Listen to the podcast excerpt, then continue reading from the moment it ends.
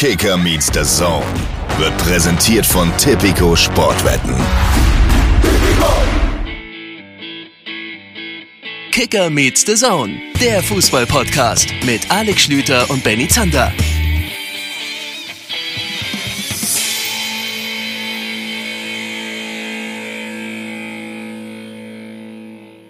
Liebe Leute, hier ist er wieder. Der Podcast für Gruppenausscheider. Der Podcast für WM-Enttäuscher.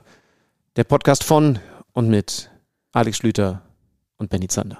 Dürfen wir uns noch Turnier-Podcast nennen oder ist, dieses Stem ist dieser Stempel endgültig weg? Den haben wir definitiv, den haben wir uns verquatscht. Leute, schön, dass ihr eingeschaltet habt zu Kicker Meets the Zone WM Spezial Nummer 3. Und das Problem ist, es ist die letzte WM-Folge mit deutscher Beteiligung. So ist das wohl. Auch von meiner Seite schönen guten Tag. Ähm, man muss uns zugute halten, 2018 beim WM aus gab es Zone noch nicht. Nee. Also dafür sind wir nicht verantwortlich. Nee, das, EM war, das, WM? war, das war definitiv fest und flauschig damals, aber das Ding jetzt hier nehmen wir auf unsere Kappe. Ja, äh, wie ihr vielleicht hört, ich weiß nicht, ob man es hört, ob es euch aufgefallen ist, wir sitzen in einem Raum, mal Ja. wieder. Ich bin noch geschminkt. Ich bin auch noch geschminkt, es fällt nur nicht auf. Ver aber, verrückt, wir ja. sind beide noch geschminkt. Alex Schlüter ist hier auf dem Magenta TV Gelände zu Besuch. Wir sitzen jetzt gemeinsam. Das ist die Garderobe von Annette Sattler, die sie uns auch heute wieder netterweise zur Verfügung gestellt hat. Um eigentlich war der Plan, yes, Deutschland, Achtelfinale, so haben sie es geschafft. Niemand kann uns aufhalten. Genau, und Finale, jetzt wir sitzen wir fliegen hier nach Katar. und hassen uns. und hassen uns. ja, Leute, ihr habt natürlich mitbekommen, was da passiert ist. Deutschland hat die Pflichtaufgabe, auch ein super schönes deutsches Wort, erfüllt. Die Hausaufgaben und ist gemacht. trotzdem raus. Ja, weil wir fleißig sind, aber eben dann doch keine Turniermannschaft. Äh, wir müssen darüber reden, wie das passieren konnte. Und das heißt natürlich, dass wir einerseits auf das Spiel der deutschen Mannschaft gegen Costa Rica schauen. Übrigens mit demselben Endergebnis wie beim letzten Aufeinandertreffen bei der WM 2006. Nur da war 4-2, das ja. dann alles irgendwie ein bisschen Mit schöner. Lahm und ich glaube dem doppelten Klose oder Mhm. irgendwie sowas. Ja, und einem, einem, einem armbandagierten Lahm. Paulo dich? Van Schope, stimmt.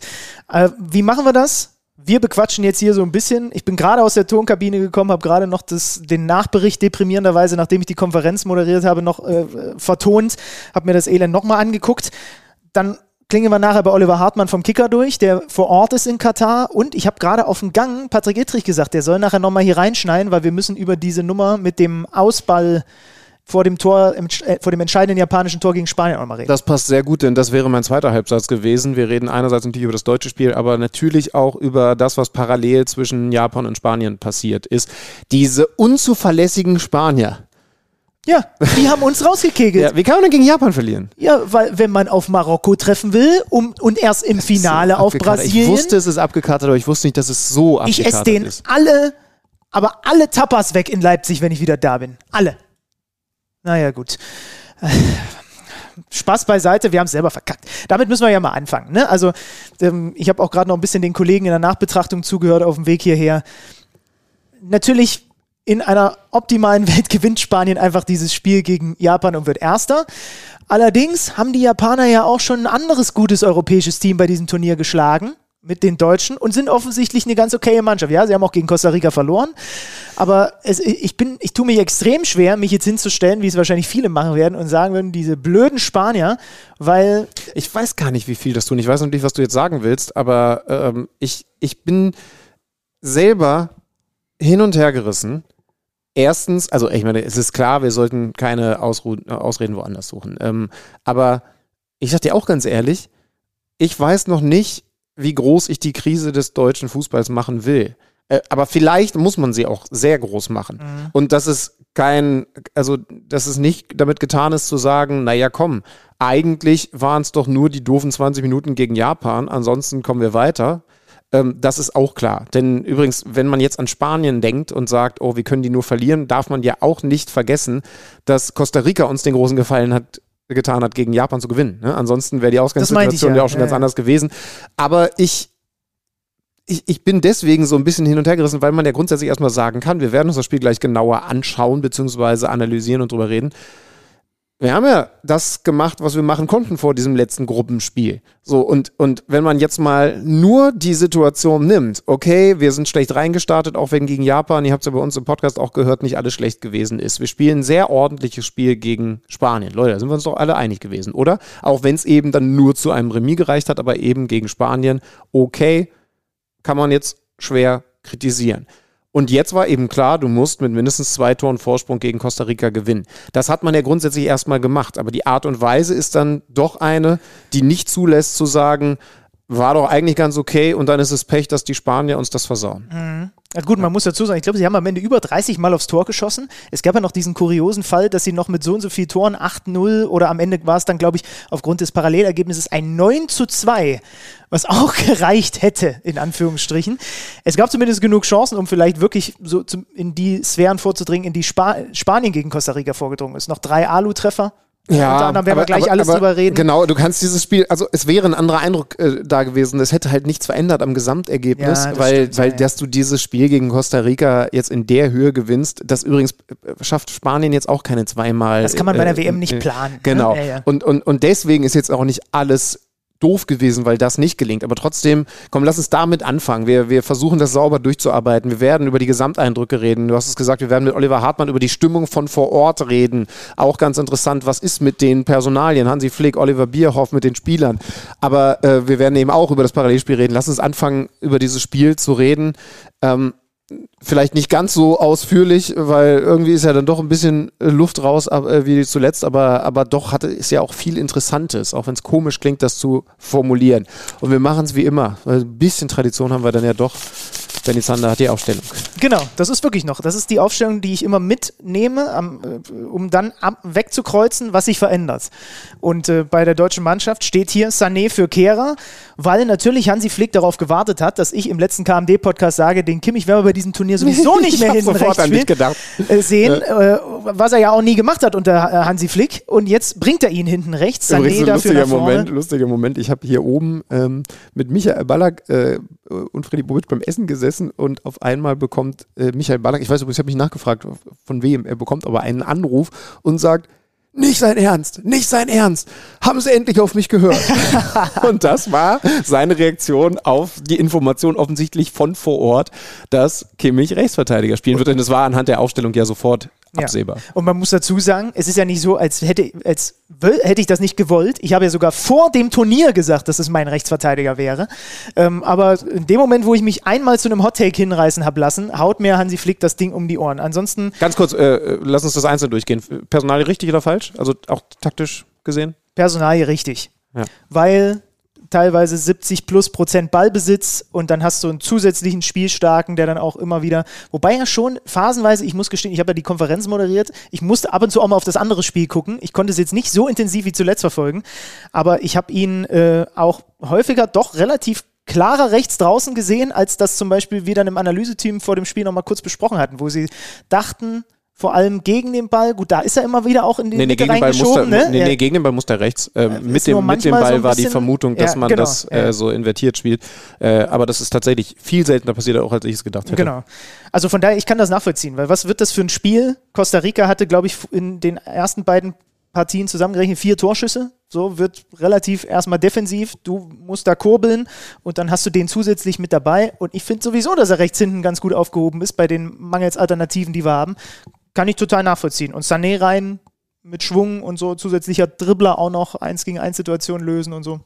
Also ich konnte das so nachvollziehen. Man kann vielleicht jetzt noch im Nachhinein dann über die Innenverteidigerposition mit Süle streiten mal wieder. Ähm, da habe ich direkt nach dem Spiel auch von einem Hörer bei Instagram eine Nachricht bekommen, mit Hummels wäre das alles nicht passiert, ähm, weil dann doch unsere Innenverteidigung, ähm, also sehr sicher hat sie nicht gewirkt in diesem Turnier. Ne? Ja, ähm, ist, ist super schwer, weil natürlich, also es ist theoretisch im Bereich des Möglichen, dass drei, hum, äh, dass drei Hummels-Eigentore zum Ausscheiden geführt hätten.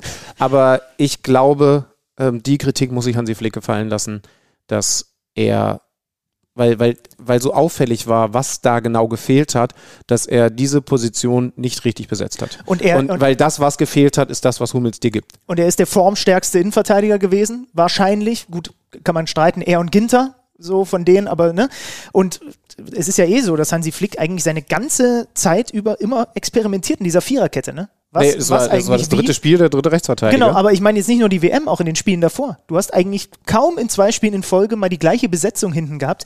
Und ich glaube, der Schuh, also da, da, muss man auch im Nachhinein, wird er dazu nochmal befragt werden müssen. Zu dem Schuh? Zu, zu, dem Schuh namens Hummels, also einen sehr schönen Schuh, äh, ob, das, ob, das, ähm, die, ob das die richtige Entscheidung gewesen ist, den dann nicht dabei zu haben. So, weil ehrlicherweise ist er ja offensichtlich mit, seinen, mit seiner Verteidigungs... Gut, jetzt muss man mal wieder dazu sagen, nach dem Spanien-Spiel hat, hat, der eine oder andere gesagt, hat er jetzt seine Besetzung da hinten mit den Vieren gefunden. Ne? Ist auch alles immer, wie du es drehst, und wendest.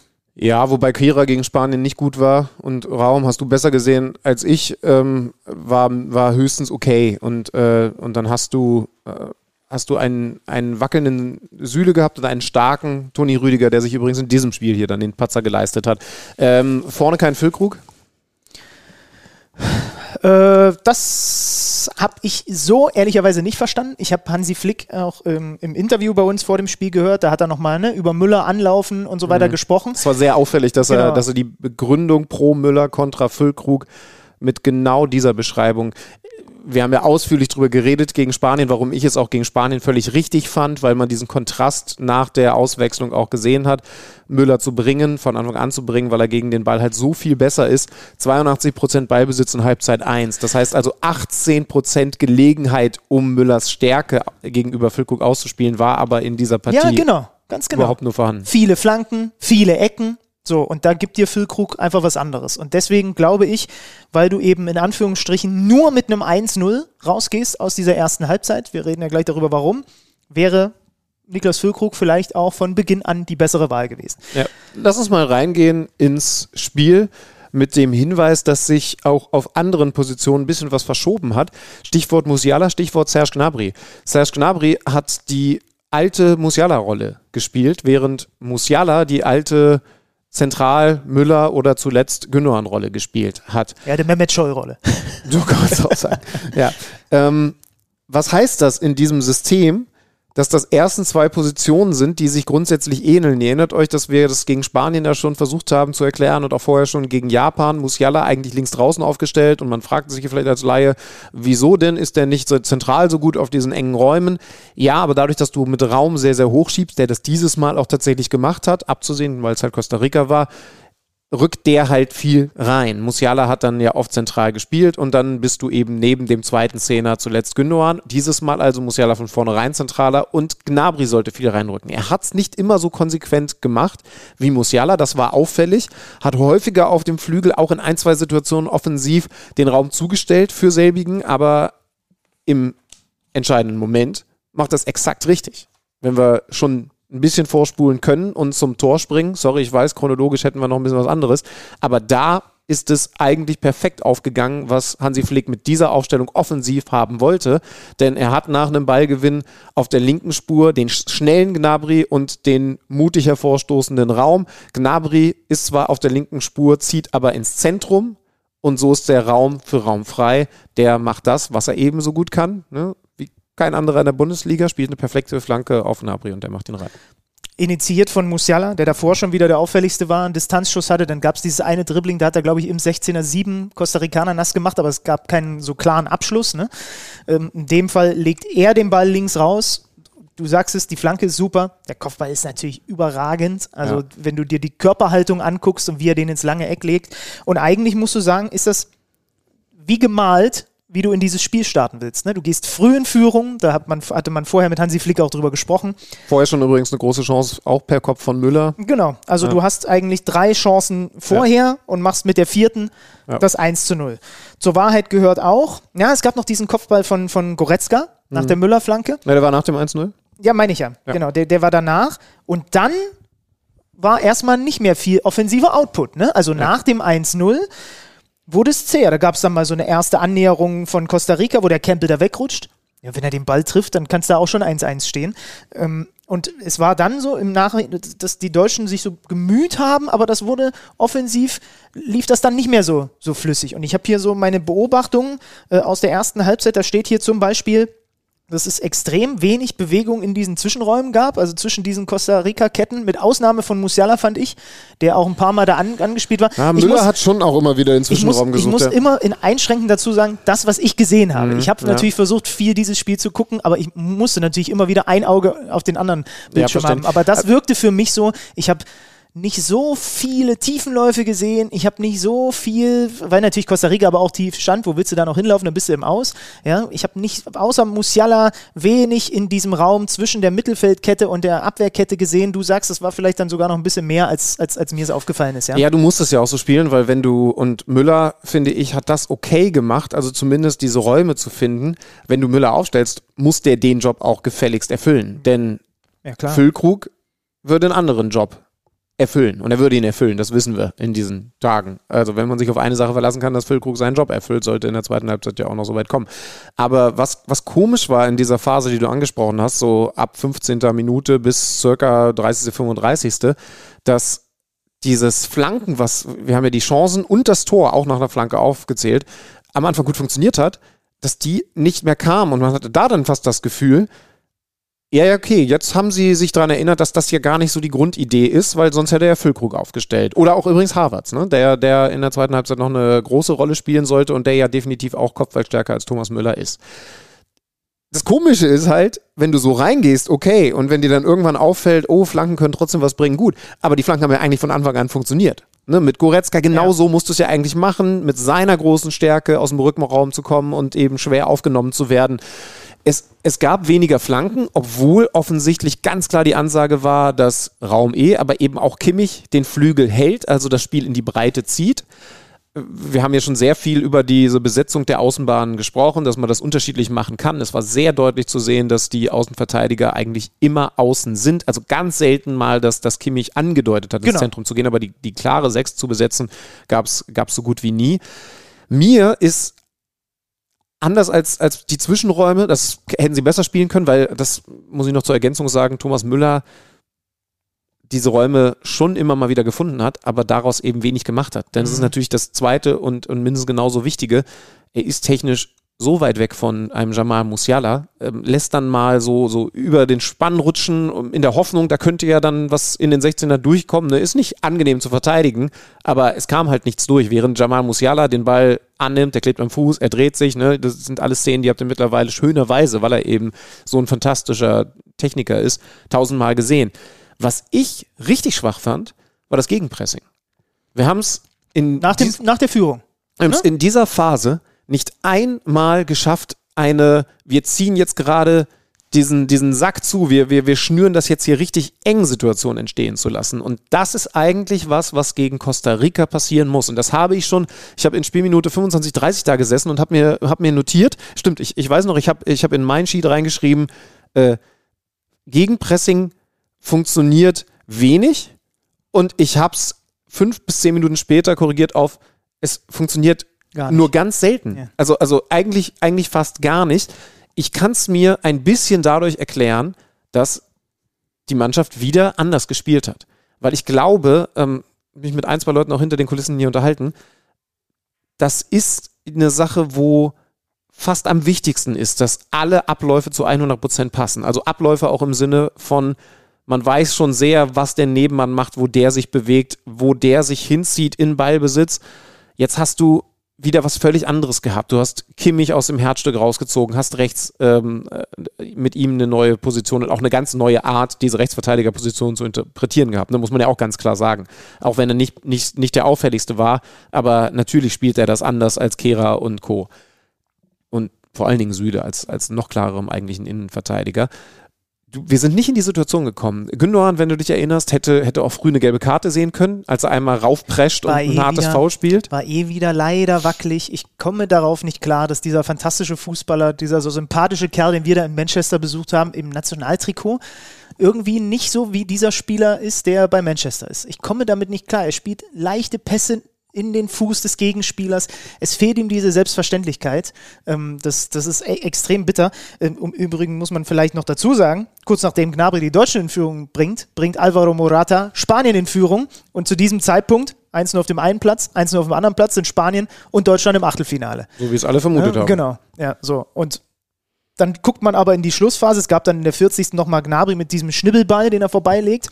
Und was passiert plötzlich in der Schlussphase? Neuer muss eine Riesenparade gegen diesen Fuller auspacken, der schon gegen Japan getroffen hat. Er ist plötzlich frei durch und Neuer pariert das Ding. Danach gab es nochmal das Luftloch von Süle und die das letzten. davor war übrigens Rüdiger, ne? Ja, äh, genau. ja. Also diese die letzten fünf, sechs Minuten vor der Halbzeitpause, ey, da hast du wirklich nur noch die Luft angehalten, was da los gewesen ist.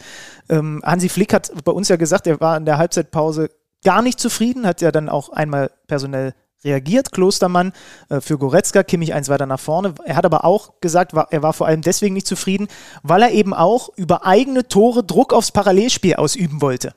Ne? Und stattdessen gehst du in diese erste Halbzeit oder aus dieser ersten Halbzeit raus und Costa Rica denkt sich, ja, Moment mal, was war denn das jetzt hier in den letzten fünf Minuten? Das glaube ich, genau, das Ne? wollte ich gerade ansprechen. Ich glaube, die haben in diesen letzten Minuten überhaupt kapiert, dass sie dieses Fußballspiel nicht verlieren müssen. Weil du weißt ja, wie das ist, wenn du plötzlich auf dem Feld merkst, oh, der da, der wackelt. Ja. Ja, und, und wenn du merkst, die Innenverteidiger fangen an zu wackeln oder du musst sie nur mal fordern, damit sie wackeln, so, dann Sind, passiert. sind wir ehrlich, ne? bis, bis zur 40. oder ich weiß nicht, wann es diese große Chance gegeben hat, nach der 40. glaube ich, und bis dahin hatte man das Gefühl, ja, ist jetzt gerade zäh geworden, obwohl der Anfang gut gewesen ist. Aber klar werden wir das Spiel gewinnen und eigentlich ist auch klar, dass wir das zweite Tor bald machen werden.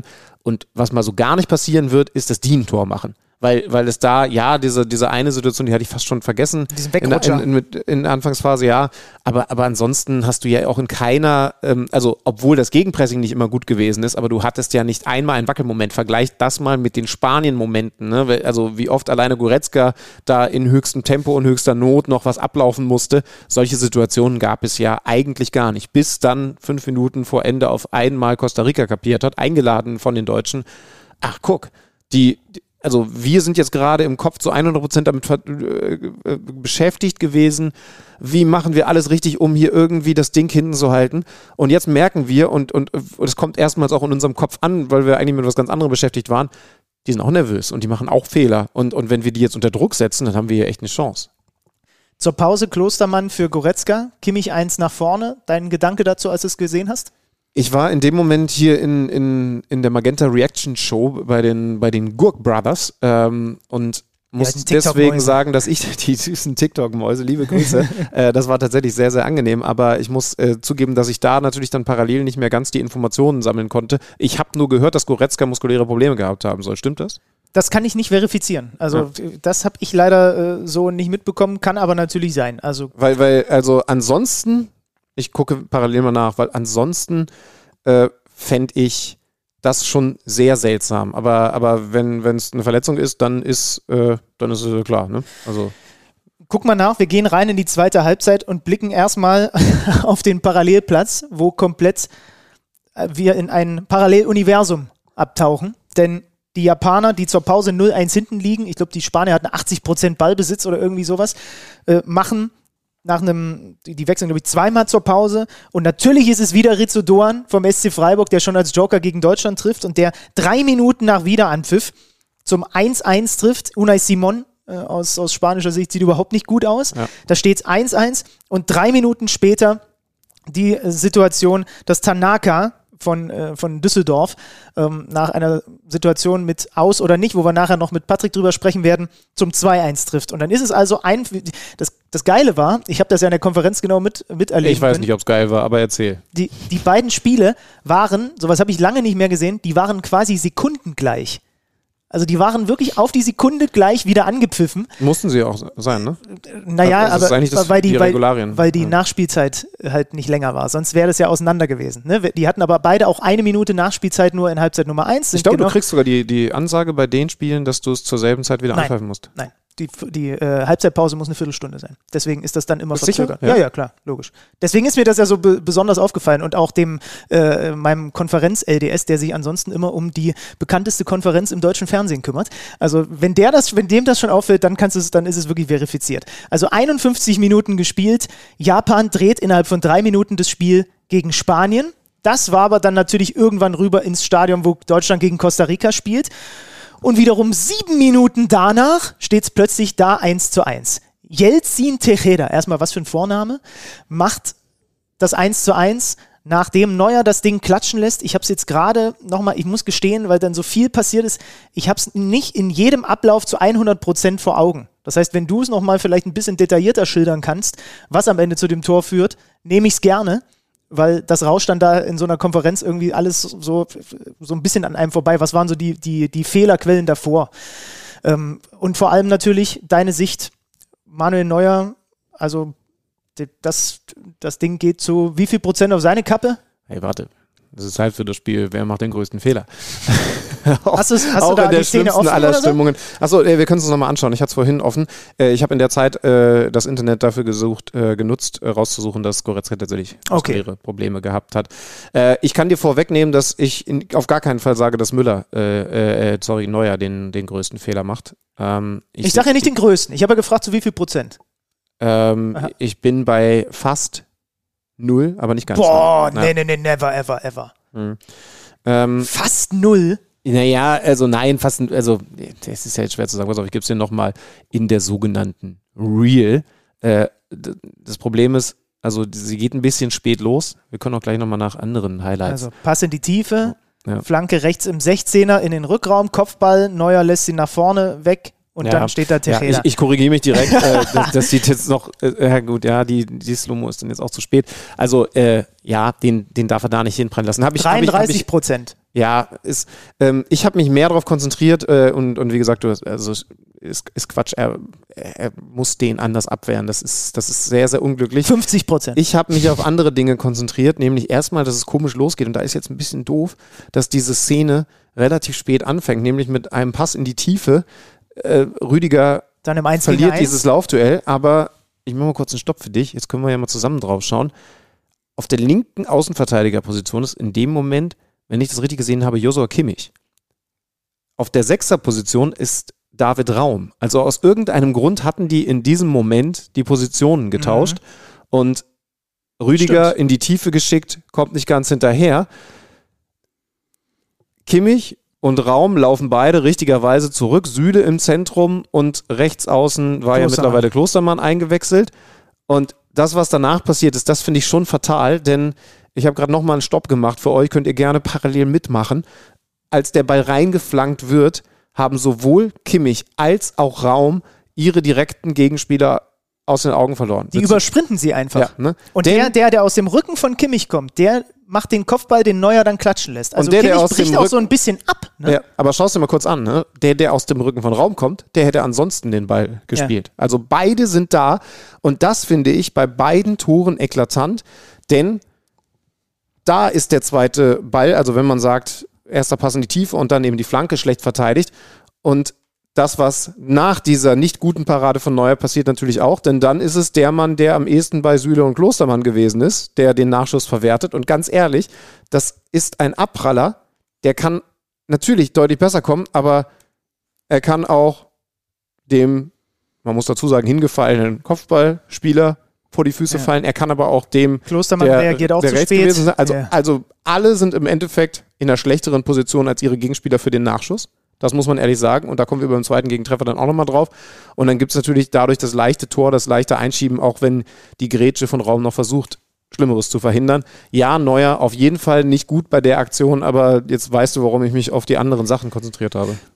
Danach Alu-Festival, Musiala Pfosten, Rüdiger Außenpfosten, Musiala Pfosten aus der Distanz. Ähm, also muss eigentlich Deutschland wieder in Führung gehen und natürlich passiert es dann, dass drei Minuten, nachdem Musiala zum insgesamt dritten Mal aus deutscher Sicht den Pfosten schlägt, es einen Freistoß von links draußen gibt, er schlägt den Pfosten. äh, den Pfosten trifft, es einen Freistoß für die Costa Ricaner von links draußen gibt, der wieder ewig und drei Tage unterwegs ist, bis er am langen Pfosten auf der anderen Seite runterkommt, in die Mitte buxiert wird, da gibt es dann Gewühl ohne Ende und am Ende ist es, ich glaube, die haben das neuer als Eigentor gewertet, die FIFA, das ist ja Quatsch, Juan Pablo Vargas mit dem langen linken Bein, der, der, der Linksfuß, der ihn an Neuer vorbeilegt und plötzlich ist Costa Rica im Achtelfinale, weil sie das Spiel eben auch gedreht haben.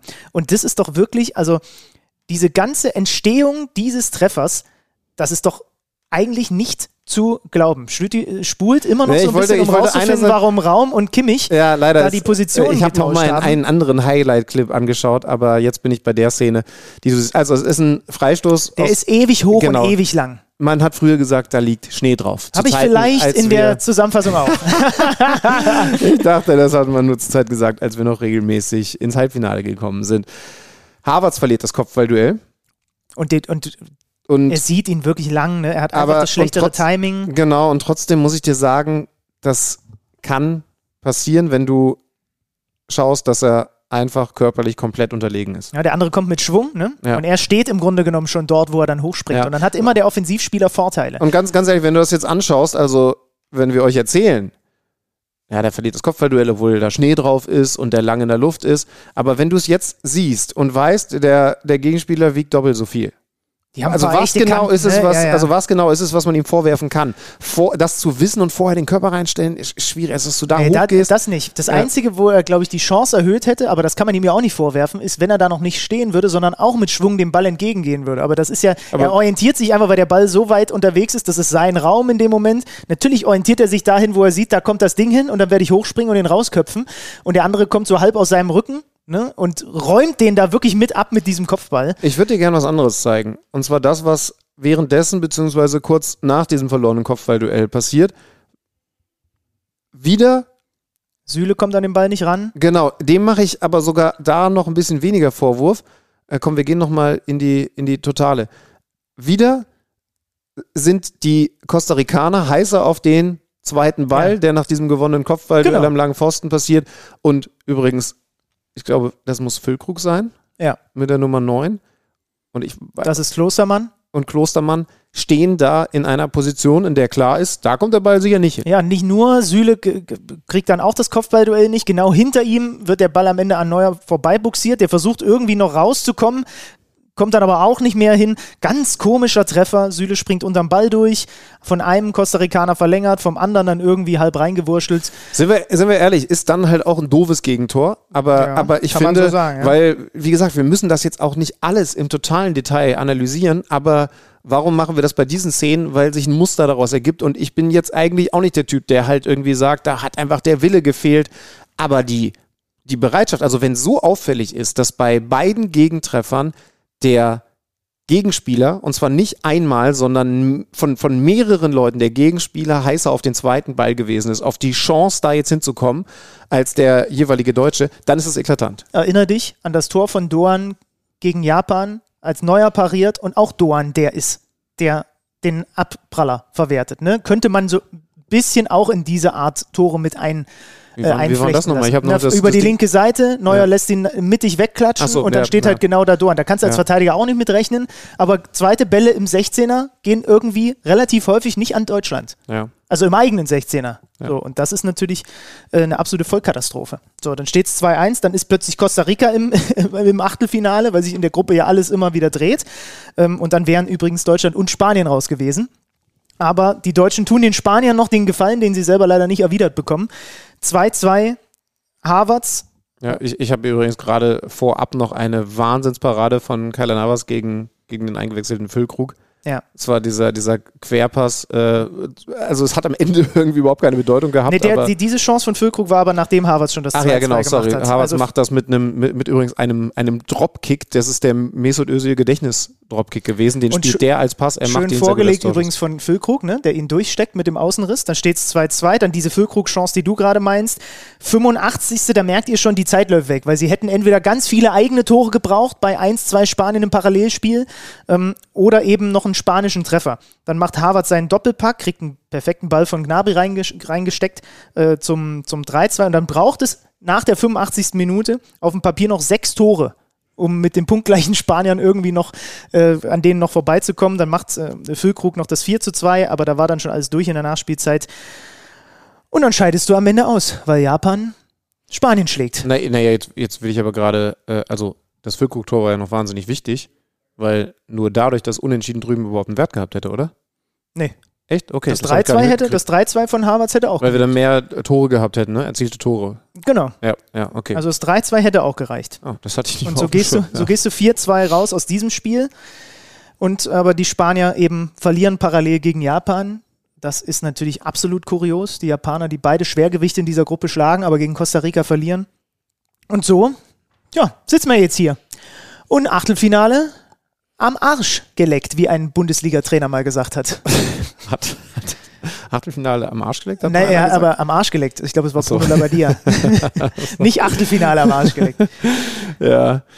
Ja, gut. Ah, wollen, wollen wir mal vor Ort nachhorchen, wie die Stimmung Ja. so ist? Vielleicht ja besser als hier. Ich glaube nicht. Ja, ich halte es auch für schwierig. Ähm, wir haben zuletzt mit Matthias Dersch gesprochen. Jetzt funken wir seinen Kollegen an. Kompagnon. Oliver Hartmann ist uns zugeschaltet. Oliver, kannst du uns schon hören? Wunderbar, klar und deutlich. Hallo, lieber Oliver. Ähm, beschreib mal ganz kurz für uns, weil ehrlicherweise ich weiß es auch gerade nicht, weil ich saß gerade noch in der Tonkabine und habe diesen deprimierenden Nachbericht des deutschen Spiels äh, ver vertont, wo du gerade bist, in welcher Gesellschaft und wie da die Lage so ist. Fangen wir mal so an. Ja, also ich sitze jetzt im Medienzentrum äh, des Stadions, äh, in dem äh, die deutsche Mannschaft äh, diese, dieses, diesen Sieg ohne Wert, diesen Sieg, der es zum Ausgeführt hat, ähm, äh, erzielt hat. Und äh, war gerade Pressekonferenz mit Hansi Flick. Die Spieler äh, sind noch in der Mixzone, ähm, trudeln da ein. Äh, ja, das ist äh, der Status quo im Moment hier. Und ja, äh, es ist man muss sagen, es ist eine gewisse Schockstarre zu beobachten im deutschen Team. Man, man musste ja das Szenario, man hatte das Szenario schon vor Augen, aber ich glaube, es hat niemand so richtig daran geglaubt, dass es so weit kommt. Äh, umso, umso enttäuschter, umso ratloser, umso niedergeschlagener ist man jetzt. Ja, das ist so die allgemeine Grundstimmung hier.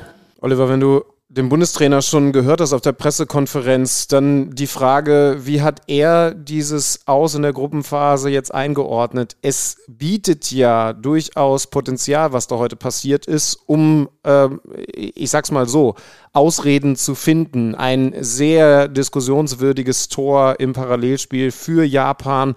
Ähm, andere Situationen, dass man zum Beispiel viele Chancen vergeben hat, auch sicherlich Pech gehabt hat. Aber wie hat er es alles in allem gesehen? Hat er auf sich selbst geschaut, auf die Mannschaft geschaut oder hat er auch ein bisschen woanders Ausreden gesucht?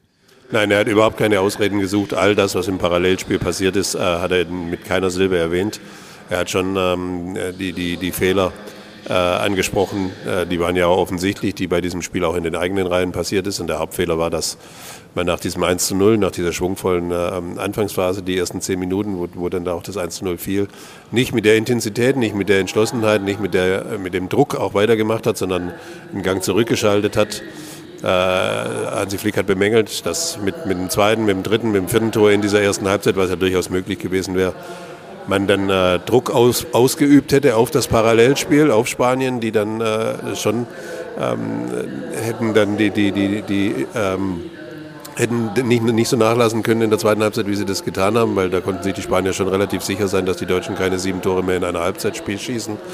Äh, das, muss, das hat er bemängelt. Er hat bemängelt äh, die, die äh, mangelnde Chancenverwertung. Er hat auch bemängelt äh, die, die Schwächen in der Abwehr.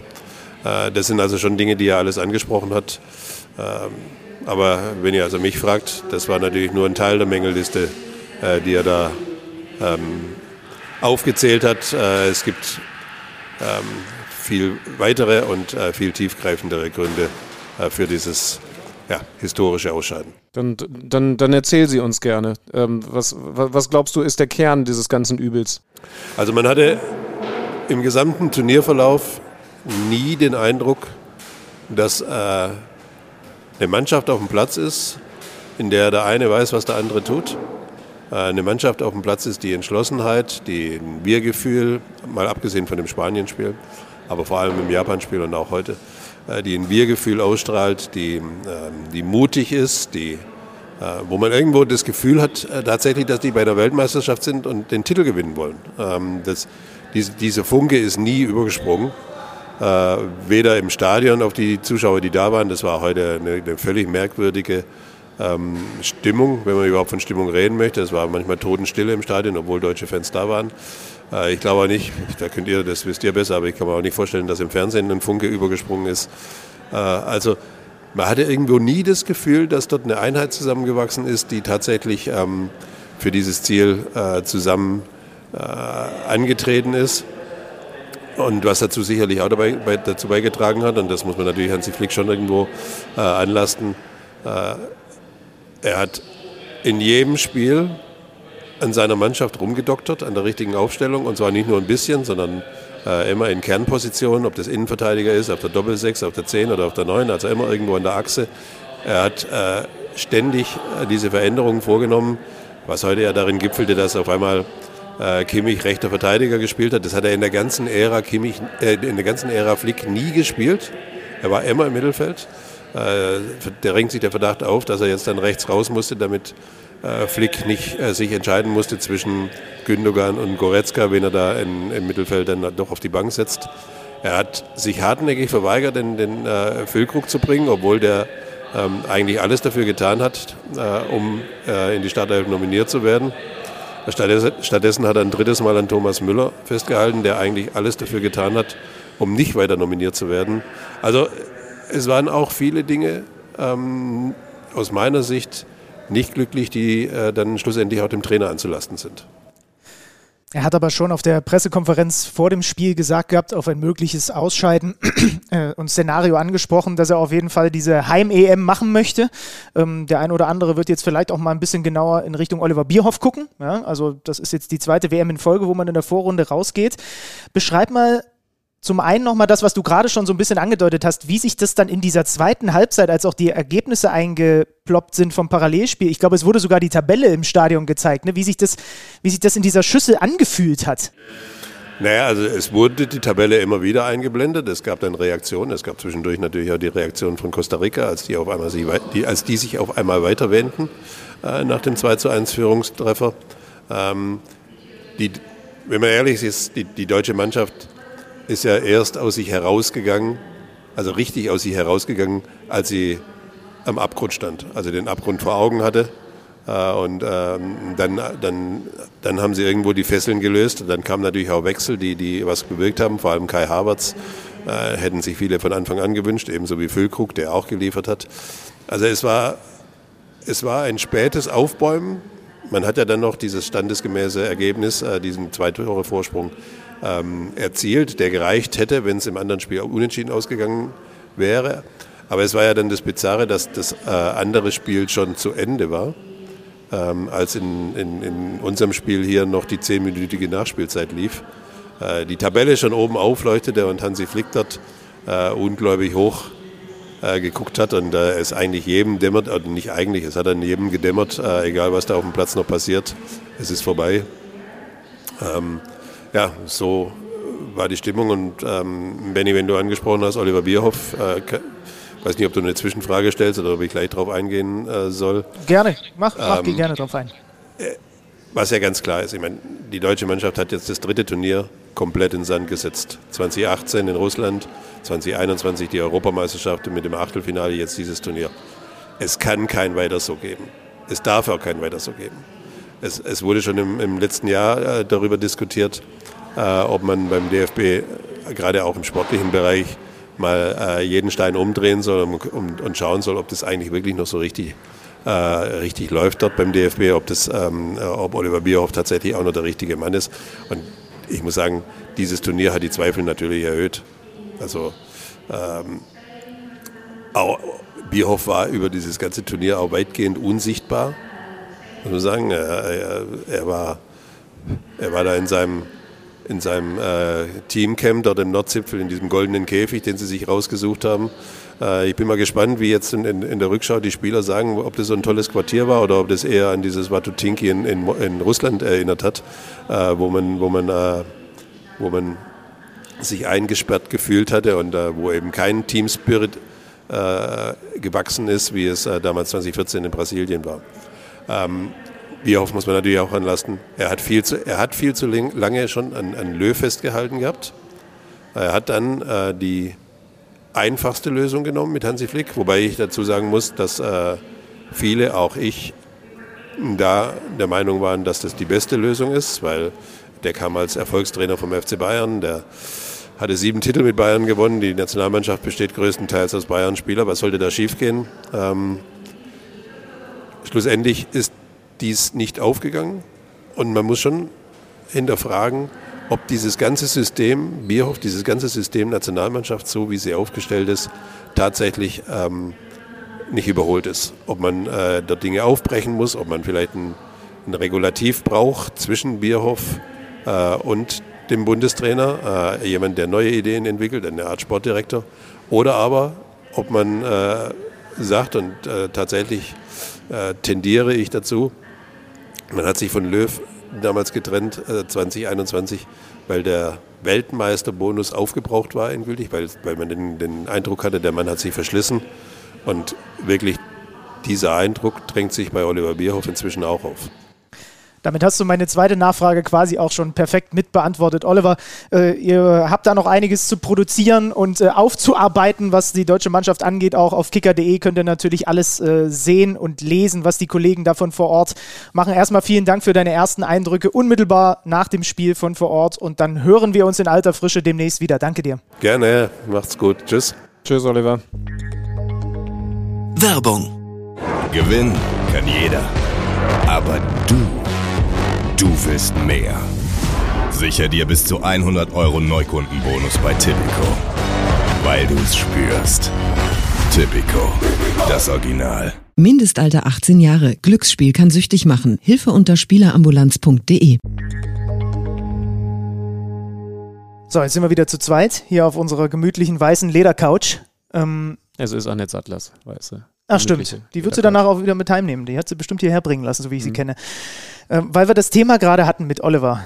Wie schätzt du diese ganze Nummer ein? Jetzt wird natürlich das ganz große Rad gedreht. Ne? Wir haben über so ein paar Probleme, warum haben wir eigentlich keinen Rechtsverteidiger? Warum haben wir keinen Sechser, der den Namen Sechser verdient?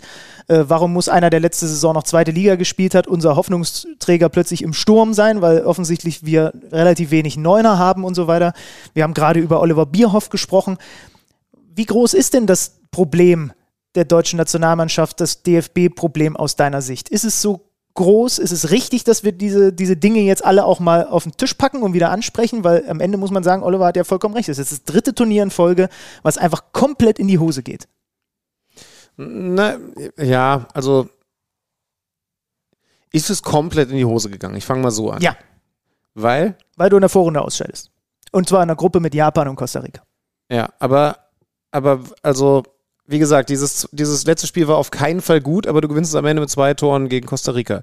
Also, du gehst am Ende punktgleich mit, mit Spanien raus. Äh, ähm, also, ich fand es, glaube ich, nicht, also nur, also das, das Ergebnis, das ist eine Katastrophe. Genau. genau. Und darum geht es ja jetzt. Es geht ja nee, jetzt für um mich aber eben nicht, weil das wäre überreaktionär. Naja, aber, Sondern aber, wir müssen aber ja wann, das bewerten, was, wir, was auf dem Platz stattgefunden wann, hat. Und das war auf keinen Fall gut aber war es eine Katastrophe. Und ich finde, das, was auf dem Platz stattgefunden hat, war keine Katastrophe. Aber wann, wenn nicht nach drei vermurksten Turnieren, darf man denn überreaktionär sein? Also wenn du nee, ein, naja, na, aber Moment, nie, Moment, aber also so, du kannst doch jetzt nicht noch drei Turniere so vor dich hindümpeln und vielleicht schaffst du es irgendwann mal in ein Viertelfinale. Dafür sind doch diese Spieler alle viel zu talentiert und viel zu gut. Und gleichzeitig das stimmt, das ist ja auch, das ist ja auch ne? ein Punkt. Ich will jetzt halt aber nur sagen, also, also ich finde es immer so schwierig, wenn man, wenn man sagt, das war übrigens im letzten Turnier auch so, das wird dann ja schnell weggewischt, aber da hatten wir diese absolute Hammergruppe, die wir übrigens überstanden haben.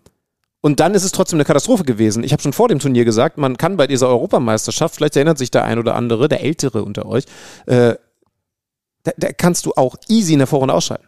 Ne? Und das wäre dann unter Umständen sogar okay gewesen. Ne, mit, mit, mit Pech. So, wir sind aber da weitergekommen und haben es dann natürlich echt verbaselt, muss man leider festhalten. Und deswegen war das auch mit all der Kritik, die danach kam, völlig richtig. Jetzt finde ich nur, man sollte mit dem richtigen Maß ordnen, weil nur dann kannst du auch die richtigen Lehren draus ziehen. Das heißt also, alles auf links zu krempeln, halte ich für total falsch. Weil dann, dafür war es nicht schlecht dann, genug. Dann, alles so zu lassen, auf gar keinen Fall, weil dafür war es nicht gut genug. Dann drehen wir es mal um. Wir haben dann in zwei Jahren eine Heim-Europameisterschaft. Und im Idealfall sind wir vielleicht ausnahmsweise mal in einem Viertelfinale noch dabei. Das wäre cool. Was müssen wir bis dahin denn machen? Weil natürlich, was auch stimmt, du kannst jetzt nicht einfach, da musst du ja, das haben ja Freddy Bobic, Michael Ballack alle gesagt, mit denen man sich hier auch unterhält, du musst ja, wenn du bestimmte Spielertypen, Positionen offensichtlich nicht mehr top besetzt hast im europäischen Vergleich, dann kannst du jetzt nicht einmal schnipsen oder jemanden umfunktionieren, kannst du vielleicht auch, sondern dann musst du halt sagen, okay, wir haben da gerade einen Mangel, ja, ja. wir brauchen einen defensiv, defensiven Sechser. Wir brauchen mehr richtige Neuner, das sagen wir schon seit 100 Jahren. Da, da, da kommt jetzt ja einer zumindest, ne? Also, also Mokoko wird ja jetzt dann in den nächsten Jahren schon der Stürmer du, sein, auf den wir setzen. Glaubst du eigentlich, dass Füllkrug zu den Bayern geht? Wäre schon, wär schon lustig. Nee, glaube ich auch nicht. Okay. Ne, also was, was muss jetzt passieren, damit die, dieses Turnier in zwei Jahren erfolgreicher wird? Eigentlich muss er jetzt schon anfangen, ähm, einen, einen Kern herauszuarbeiten. Thomas Müller, das klang so, als hätte er sich verabschiedet von der Nationalmannschaft, wenn du ehrlich bist. Und da muss dann vielleicht auch, hart ausgedrückt, so jemand wie, keine Ahnung, Rani Kedira oder wen auch immer er aus, we- wen auch immer er aus, sich ausguckt, der muss dann jetzt einfach immer als, als Spieler auf einer Mangelposition mit dabei sein, dass in zwei Jahren du einen vernünftigen Sechser da zum Beispiel hast. Und dann muss auch klar sein, das ist jetzt der Typ, auf den setzt der Flick bis und auch in zwei Jahren und das ist unser Rechtsverteidiger. Nee, dafür müssten wir einen in Aussicht haben und hätten wir den gehabt, wäre der bei diesem Turnier dabei gewesen.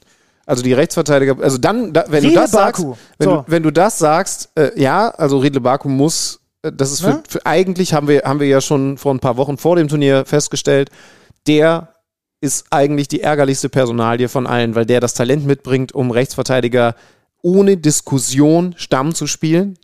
Aber er hatte eben dieses absolute Formloch verbunden mit dem, was Wolfsburg an Formloch insgesamt hatte und ist dann erst spät in Tritt gekommen, aber hatte ironischerweise mit die beste Form von allen, aber eben nur so in den letzten zwei, drei Spielen und das ist dann eben auch wenig so, dass man verstehen kann, dass er nicht dabei gewesen ist. Er muss sich selber in die eigene Nase fassen, dass er eben vorher nicht abgeliefert hat. Das ist eben Fakt gewesen. D dann mach Kimmich zum Rechtsverteidiger in der Nationalmannschaft. Das kannst du machen. Also, also das ist für mich das Einzige, was möglich ist, weil jetzt auf einen Baku zu setzen und zu sagen, wir komme, was wolle, Baku oder nichts, äh, ist falsch. So, bei Kimmich kannst du das sagen, weil der wird auch in zwei Jahren noch ein absoluter Führungsspieler sein und die Qualität haben, dass der in der Startaufstellung der deutschen der ja Nationalmannschaft nicht. spielt. So, also wenn, dann musst du da durchgreifen. Äh, Auf der Mittelstürmerposition kannst du das so machen. Da kannst du sagen, Mokoko ist jetzt da. Das wird natürlich dann schwierig für Füllkrug. Oder du sagst, du setzt auf Füllkrug. Füllkrug ich würde es nicht machen. Aber du kannst jetzt sagen, Mokoko ist einfach immer dabei. Was man ja grundsätzlich mal sagen muss. ich möchte noch eine Personalie ganz kurz, merkt ihr den Gedanken? Stell dir mal vor, Jamal Musiala hätte sich nicht für Deutschland entschieden, sondern für England. Dann sähe es ganz schön trüb aus. Weil, äh, wenn du ehrlich bist, bei diesem Turnier fast alles, was Offensivgefahr aus, äh, wo Offensivgefahr von ausging, ging durch seinen Fuß. Ist natürlich müßig. Es- ja, es- es- dann musst du, also, also da mache ich mir jetzt weniger Sorgen, weil stell dir mal vor, Flo Würz hätte sich nicht schwer verletzt. Dann hätten Ist wir auch da, ein valides Argument. Ja. Okay. Also, Was also man das, generell ist, sagen das ist will, natürlich ein was Hoffnungsträger und übrigens auch der Grund, weshalb für Thomas Müller jetzt auch dann Schluss sein sollte. Wirtz, Musiala, Mukoko. Das sind Ja. die, die am, am, am Ja. Horizont sind. Punkt eins, was auf kurzfristige Sicht jetzt natürlich nichts bringt, ist, die Jugendausbildungszentren umzustellen und zu sagen, wir brauchen Rechtsverteidiger, wir brauchen Stürmer, weil in zwei Jahren ist Heim-EM. Ne? Das ist, das ist, äh, das ist jetzt spät, in der ja, ja. Kurzfristigkeit nicht machbar. Aber trotzdem muss man natürlich auch hinterfragen, wo da zuletzt Mängel stattgefunden haben. Das muss aber übrigens Immer permanent passieren. ja. Und ich traue dem DFB, ich traue Oliver Bierhoff durchaus zu, weil ich, weil ich ihn auch ein bisschen kenne und weiß, dass das einer ist, der übrigens total hinterher ist, um Dinge neu zu machen, um Dinge anders zu machen. Ich traue ihm schon zu, dass das permanent stattfindet. Das als Punkt eins. Punkt zwei: diese Mannschaft hat sehr viel Potenzial, aber sie hat auch ganz klare Schwachstellen. Das ist doof, aber das kann auch ein Vorteil sein, dass du sehr klar erkennen kannst, wo wir schlecht sind. Das wäre im Vereinsfußball leichter zu beheben, denn dann müsstest du dem Manager nur mal ganz grob in der Aufstellung drei rote Kreise machen und du wüsstest, wo im Transferfenster was zu tun ist. Jetzt hast du halt in der Nationalmannschaft die besondere Situation, dass du die nicht einfach einkaufen kannst. Benny Zander schaut jetzt die Großeltern von, äh, Nee, äh, von Conte auf defensivem Mittelfeld und ich weiß nicht, wen du dir als Rechtsverteidiger Also wen, wen einzubürgern wird auch nicht die Lösung sein. Nee, darum geht's nicht. Ich will tatsächlich einfach mir mal den deutschen Kader gerade angucken auf noch mehr Entwicklung. Also einer, der mir zum Beispiel sofort auf äh, in den Kopf kommt, Nico Schlotterbeck ist in zwei Jahren viel weiter, als er jetzt ist. Das hast du ja schon, schon in der Genau. letzten Folge Genau. gesagt. Also so, und wen haben wir der, denn hier der noch sollte so Stammverteidiger in dieser, sein. auf dieser Range? Bella Kotschap. Wer weiß, wie der in, in der Premier League bis dahin sich entwickelt hat. Ähm, aber es ist halt ansonsten, Kai Havertz ist immer noch erst 23 Naja, Jahre er hat, alt. er ne? hat einige, ja, ja, du, es ist. Es, Karim es Adeyemi. Ja, ja, du, es ist verdammt gut um uns, best- um uns bestellt. Jetzt erwische ich dich gerade dabei, dass du, dass du die, die Aussichten äh, nicht, nicht annähernd so rosig siehst, wie sie nämlich sind. Wir werden. Ja, die Verteidigungsaussichten, die, die machen mir noch ein bisschen Sorge. Also, dass, dass du mit Wirtz und Mukoko und Musiala äh, auch ein Turnier, aber äh, irgendjemand muss halt auch hinter ihnen auf der 6 spielen.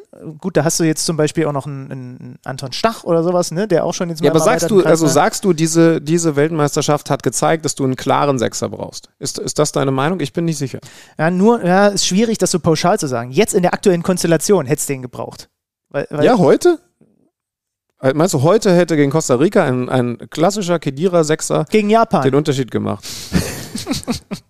das ist, wär, ich will hier doch nur ein bisschen Feuer reinbringen. Den, den als. Option, also, also wenn, dann hättest du ihn gegen Spanien bringen müssen, aber da haben sie es überragend Aber- gut gemacht. das heißt ja- also, das ist für mich zu einfach. Aber es kann ja trotzdem keine Diskussion darüber geben, dass man, gerade wenn man einen 26er-Kader hat, einen so einen Spieler auf jeden Fall haben sollte. Aber an dem hat es nicht gelegen. Ich bin bei dir. Ich finde auch, dass das falsch besetzt ist. Adiemi hätte nicht dabei sein dürfen und dafür hätte Rani Kedira dabei sein müssen. Total So, meine Meinung. so. Aber, es hätte, es hätte keinen Unterschied gemacht. Es Ja, hätte uns okay. keinen Punkt, nicht mal ein Tor mehr oder weniger gebracht.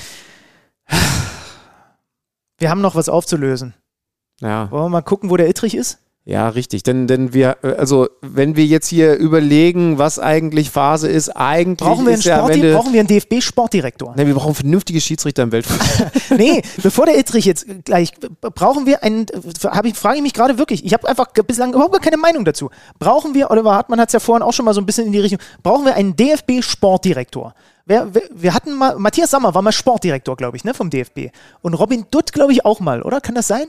Ja, und was haben die geprägt? Ja, aber, aber ist ja nur so eine Frage. Sammer, glaube ich, hat wirklich braucht, bewegt. braucht man einfach noch mehr sportliche Kompetenz? Kann ich dir zwischen, nicht beantworten, muss ich Zwischen ehrlich sagen. Oliver Bierhoff und dem Trainerteam. Keine Ahnung. Warum haben Na, da gibt es schon auch noch ein paar, ne? Also es, es, es, also es, es gibt ein paar, die man vielleicht gar nicht in der ersten Reihe so hat, die im, äh, im organisatorischen Bereich auch, auch bei diesen Themen, also Thomas Beheshti zum Beispiel, äh, ist jemand, sagt jetzt da draußen vielleicht niemandem was, aber, aber alle, die mit diesem Menschen zu tun haben, loben den über den grünsten aller Klees.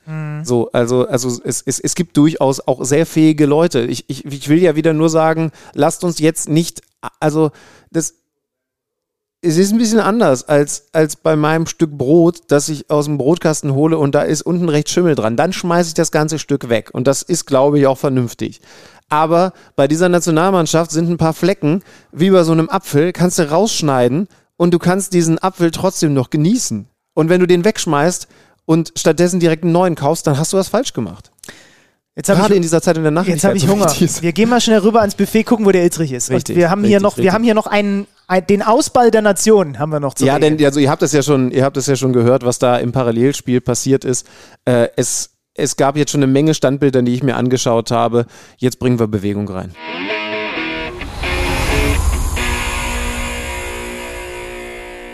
Jetzt ist der Mann da, der weiß, wann ein voller Ballumfang ein voller Ballumfang ist. Hallo Patrick. Ittrich. Hallo. Ich grüße euch und es geht nicht um den Ballumfang. Okay. Jetzt geht, es Aber- geht direkt mit Schärfe los. Ja, okay? ja, aber so mögen wir dich. Ja, weder Durchmesser noch Ballumfang ist die richtige regeltechnische Bezeichnung, sondern vollständig heißt es. Darum, Darauf kommt es an. Und wir Ja. müssen ja hier feststellen. Wozu habe ich denn irgendwann mal das Wort Ballumfang gelernt? Das, Weiß ich nicht, Also das keine muss Ahnung. doch irgendwo extrinsisch kommen. Das habe ich doch nicht in mir gehabt. Keine Ahnung, vielleicht warst du Mathe gut oder ich kann es dir nicht sagen. Auf jeden Fall hat das nichts ähm, regeltechnisch, keine Aus, keinen Aussagewert. Ähm, ja, Mach dir das Ding hier noch ein bisschen näher an den Mund, dann hören wir dich noch besser. Zack, Ja. weiter. Sehr ist, gerne. Er redet von seinem Mikrofon, das ist am Ja. Rande. Äh, ja, Also, gut, ich bin noch nicht so biegsam. der Ball in diesem Spiel, das die Leute hier maximal mit einem halben Auge geschaut haben, aber auf diese Szene wurde dann mit zweien geschaut, war deiner Meinung nach in vollem Umfang beziehungsweise komplett im Aus? Ja, Also wenn ich ich, wenn ich, ja, es ist natürlich schwierig, nach den Bildern zu gehen. Ich erwarte natürlich, dass der Videoassistent und alle daran Beteiligten das so festgestellt haben. Aber wir müssen ja erstmal davon ausgehen, was ist die Entscheidung auf dem Platz? Und die Entscheidung auf dem Platz, so wie ich es festgestellt habe, der Assistent hat irgendwann nach Rücksprache mit dem Schiedsrichter auf dem Platz die Fahne gehoben. Dann stellte sich mir die Frage, war es abseits oder war der Ball im Aus? So, und dann habe ich festgestellt, okay, abseits kann es nicht sein, dann kann es sich nur um Ausball handeln. Das heißt, die Feldentscheidung ist Ausball. Und nun passiert folgendes, jetzt muss ähm, der Videoassistent, weil er ja, weil er ein Tor erzielt ist, also in diesem Torerfolg, in dieser Angriffsphase, darf man überprüfen. Und jetzt muss er überprüfen, habe ich einen bildlichen Beweis dafür, dass der Ball nicht im Aus ist. Und was vielleicht noch gar nicht so zur Erwähnung gekommen ist, der ähm, Chip im Ball ist ja auch da. Und ähm, wir müssen uns das so vorstellen, wie so eine Linie, wenn ihr im Krankenhaus mal gesehen habt, eine Arztserie geguckt habt und äh, da liegt einer und ist tot, dann hast du so eine gerade Linie. Und immer wenn so ein kleiner Ausschlag kommt, immer dann hast du einen Impuls auf den Ball. Und dieses Bild dieser Linie läuft parallel zum Live-Bild mit für den Videoassistenten, der abseits überprüft. Und wenn du nun siehst, wann der japanische Spieler den Ball getreten hat und dann gleichzeitig das Bild anhältst, dann kannst du zumindest gleichsetzen, wann der Ball getreten wurde. Dann hast du zumindest Also wann er quasi die Richtung, Richtung dann Spielfeld hast du wieder den verändert hat. sogenannten Point of Contact festgelegt Okay. und kannst zumindest erkennen, wann er getreten hat. Und jetzt Oder, oder du- andersrum, kurz Bitte? zur Verständlichkeit. Ja. Das ist dann eben definitiv, der, weil, weil ja der Kontakt nicht weiter ins Aus, sondern wieder in Richtung Spielfeld äh, kam. Ganz das genau. ist also der Moment, wo der Ball am weitesten, ja, an der, am Aus, am weitesten der Richtung aus, was es auch immer dann definitiv gewesen ist. Ganz gewesen. genau. Und dann brauchst du halt den bildlichen Beweis, ist der in diesem Moment noch im Spiel oder nicht mehr im Spiel? Und da wurde festgestellt, dass er noch im Spiel ist, anhand der Bilder, die uns jetzt zur Verfügung stehen. Die Frage ist, hat der Videoassistent mehr Bilder zur Verfügung, mehr Kameraperspektiven zur Verfügung, um das eindeutig festzustellen? Das müssen wir hier bejahen. Hat er ziemlich sicher, ne? Davon gehe ich aus. Ja, ja. Das müssen wir hier bejahen. Und aus diesem Grund denke ich, dass die Entscheidung richtig ist. Aber ich würde dafür natürlich nicht meine Hand ins Feuer legen, weil es eine menschliche Entscheidung ist. Das hat hier nichts mit halbautomatischer Absichtstechnologie zu tun. Das ist eine reine menschliche Entscheidung. Denn nur, dass das keiner durcheinander bringt, also der Chip mit Ball ist nicht wie bei der Torlinientechnologie genau. dafür verantwortlich. Ganz genau. Er kann Impuls. nur für den Kontakt verantwortlich gemacht werden, sage ich mal, damit man weiß, wann dasselbe galt auch für das Ronaldo-Tor. Deswegen wurde das aberkannt. Weil als der Ronaldo geköpft hat, gab es keinen Impuls auf dieser Linie. Also konnte man feststellen, ah, der war gar nicht dran. Und deswegen hat man ihm das Tor aberkannt. Und ähm, was mich aber an dieser ganzen Diskussion wirklich immer aufregt, und das wird auch sich, glaube ich, nie ändern, dass eigentlich, wenn der Karre zusammengespielt wird, am Ende es immer an einer Entscheidung vom Schiedsrichter hapert, obwohl eigentlich die nicht ausschlaggebend dafür ist, glaube ich, dass Deutschland ausgeschieden ist. Aber das einfach mal zur Erklärung, dass ihr wisst, was los ist. Also Ablauf, du saßt ja neben mir in der, in der Konferenzbox als mein, als mein gutes Regelgewissen. Gott sei Dank. Er saß ja wirklich direkt neben mir. Also Ablauf, nochmal, du hast gerade gesagt, auf dem Feld war die Entscheidung Ball im Aus Ganz genau. und die wurde vom VAR einkassiert. Genau, und das kann man auch daran, hand gut, äh, daran gut erkennen, dass der äh, Schiedsrichter das Video Assistant Zeichen gemacht hat, den Monitor in die Luft gemalt hat, weil dann ist es immer eine Overruling, also eine Überstimmung der eigentlichen Entscheidung. Aber Dann weiß man, okay, er muss auf dem Platz was anderes entschieden haben. Ist ganz Ah, interessant okay. gewesen. Ah, äh, sehr guter Hinweis. Das Ist ganz interessant ist logisch, gewesen. aber ich hätte es gar nicht so auf dem Schirm gehabt. Ich ja. habe mich Bitte. nämlich bei einer Wiederholung wieder dazu hinreißen lassen zu sagen, ja, da ist er im Aus. Und dann hat sofort der Idrich reingegrätscht und gesagt, ja, Moment, Moment, Moment, Moment, Moment, Moment. Die Perspektive ist aber nicht hundertprozentig, äh, Die täuscht. die täuscht, genau, Ja. weil die so ein bisschen schief ist. Ganz genau, Ne? Und du musst halt, es muss halt der komplette Ball im Aus sein. ganz genau. So. Darf ich ins Bett? Du, Ja, da, du ja. hast heute hart genug gearbeitet. Allerdings. Patrick, vielen Dank für deinen Besuch. Sehr gerne. Also ich habe noch eine kurze Frage, äh, weil du sagst ja äh, zu Recht, äh, wir sollten definitiv nach dieser Leistung äh, die Fehler woanders suchen. Äh, Schiedsrichterin heute im Spiel Ja. Deutschland gegen Costa Rica. Ja. Mit welcher Leistung deiner Meinung nach? Äh, ich, ich, ich, ich nehme eine 3. Ich nehme eine 3, ähm, weil man darf jetzt nicht nur, weil man sagen, okay, Frau, Mann, wie auch immer, man muss die Leistung bewerten und die Qualität bewerten. Und ähm, Zweikampfbeurteilung war für mich hervorragend. Ähm, Laufverhalten, also gerade was die Schnelligkeit anbetrifft, da müsst ihr euch mal so zwei, drei Szenen angucken, wie schnell die das Mittelfeld überbringt. Ich glaube, die ist schneller als ich, 100 Prozent. Ähm, aber sie stand zwei, dreimal im Weg, ähm, hat äh, zwei, drei, vielleicht so zwei Handspiele nicht ganz korrekt beurteilt, aber grundsätzlich muss ich sagen, eine gute Leistung ist aber auch normal, wenn du vielleicht vier, fünf Wochen nicht pfeifst. Sie war jetzt sie ist ja seit drei Wochen da, am 8.11. sind die da angereist, seitdem hat die kein Spiel mehr gepfiffen. Und dann pfeifst du so gleich so einen Kracher, da musst du erstmal reinwechseln. Ein Monat ohne Spiel. Ja, und dann kannst du natürlich einfach mal auch daran denken, man braucht auch Spielpraxis, auch als Schiedsrichter. Da kann man mal im Weg stehen. Das ist normal. Das tue ich als Mann genauso wie als Frau.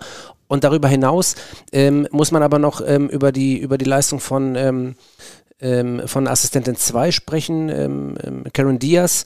Da gab es so zwei Situationen, wo man eigentlich erwarten müsste auf dem Niveau, dass sie das löst, äh, wobei man nie schneller sein kann als der Ball. Wenn der Ball da, sag ich mal, fast einen Meter, 50 Zentimeter, die Leute übertreiben natürlich immer im Haus ist, ähm, dann muss man eigentlich erwarten als Assistent, als Assistentin, dass man das sieht. Das kann auch passieren. Da gab es eine Abseitssituation, die auch nicht gut gelöst war, egal, auch wenn es keine Folgen hatte, aber das muss man eigentlich auf dem Niveau erwarten können.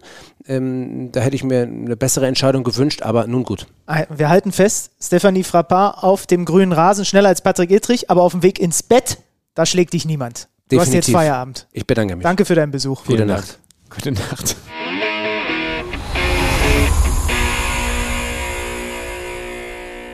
Wahnsinn, wie schnell der jetzt wirklich einfach, also hier steht quasi, gefühlt steht Patrick Ittrich, seine Silhouette steht noch hier aber er ist eigentlich schon im Hotel im Bett. Ich guck, äh, ja, er hat unten hat das Taxi gewartet, ist es losgegangen. Er hat das Taxi im Laufen überholt und hat dann gesagt, du brauchst mich doch nicht mehr fahren, ich bin schneller als Aber du. da müssen wir bedenken, wie schnell Stefanie Frappard wäre. Wahnsinn. Ja, okay. Fand ich übrigens gut, dass sie das Spiel geleitet hat. Ja, Ja, natürlich. gerade Ähm, in diesem Land. Ja. Ähm, was haben wir denn noch eigentlich? Also Achtelfinale, wir können ja mal, es ist, steht ja noch nicht alles fest. Morgen gibt es noch die Entscheidung in der Gruppe, also zum Zeitpunkt, wo wir hier aufzeichnen, Portugal, Ghana, Südkorea, Uruguay. Portugal ist schon durch, aber die anderen drei können auch noch weiterkommen. Und dann, da mache ich auch wieder die Konferenz, Brasilien ist schon durch, aber Schweiz, Kamerun, Serbien, sehr aufgeladenes Spiel, Schweiz gegen Serbien. Ähm, wir hatten heute, bevor es dann Deutschland verkackt hat, hatten wir richtig krass, die Belgier sind raus. Also die, die roten Teufel, da, die, die haben auch ihre Hörner verloren. Kroatien ist weiter, Marokko ist weiter. Das waren unglaubliche Szenen, das wäre der deutsche Gegner gewesen. Ähm, davor Messi, Mexiko, diese Konferenz, absurd. Zwischenzeitlich wurde über gelbe Karten diskutiert, weil die, der Ablauf ist ja wirklich, Jetzt muss ich überlegen, bei Punktgleichheit, Tordifferenz, geschossene Tore, direkter Vergleich und wenn alles, weil auch der direkte Vergleich 0-0 oder ausgeglichen ist, dann kommt Fair-Play-Wertung ins Spiel. Und plötzlich haben wir angefangen zu zählen, ähm, die, die Polen und ihre gelben Karten, weil Mexiko parallel gegen Saudi-Arabien gewonnen hat. Das ist auch absurd. Ehrlicherweise muss man vielleicht auch einfach mal darüber nachdenken, dass man das übrigens einheitlich in allen Fußballwettbewerben macht und nicht in jedem Wettbewerb man wieder vorher 5000 Mal unten auf der Kickerseite gucken muss, wie jetzt genau Ja. die Modalitäten sind, wer bei Gleichpunktzahl weiterkommt. Genau, also, Also- also, mache ich einen Denkfehler oder gibt es logische Gründe, warum das in dem einen Wettbewerb so gemacht werden nicht. sollte und aus dem anderen so? Ich, ich habe dann, also ich finde es auch schwierig. Auf, äh, ja, das ist dann, weiß ich nicht, äh, am Ende zählen irgendwann die Instagram-Follower Ja. im direkten Vergleich. Ähm, wobei diese gelbe Kartengeschichte schon irgendwie was hatte, ne? Muss man ehrlich Ja, sagen. es ist lustig, aber es ist auch, auch komisch. Dann sind Frankreich und Australien weiter. Tu- Tunesien hat parallel gegen Frankreich B mit 1 zu 0 gewonnen, aber die Australier haben eben die ebenfalls, also das sind so Belgien und Dänemark sind für mich die absoluten Enttäuschungen dieses Turniers. Jetzt nochmal kurz getoppt von den Deutschen, aber dann kommen auch komm. schon Dänemark und Belgien. Und dann haben wir noch England, USA weiter und Niederlande, Senegal. Äh, Ich, ich hätte, mich auch für die Ecuadorianer gefreut. Äh, Niederlande, auch da gegen Katar wieder ein komisches Spiel. Ich habe, kann auch sein, dass die jetzt sang- und klanglos gegen die USA ausscheiden, gegen Pulisic und Co. Ne? Ja. Kann, echt, kann echt passieren. Okay, mal gucken, wer da sonst noch so rein, gibt- gibt- rein, rein schießt. wir, wir, werden ja jetzt intensiv auf diese Mannschaften schauen müssen, hilft ja nichts. Ähm, aber, Aber weil wir das dann schlimm, intensiver machen, Ja. nee, wobei es gibt noch keinem, äh, oder lass mich überlegen, nee, gibt es eine Mannschaft, die restlos überzeugt hat, wie, wie bei der letzten Europameisterschaft Italien?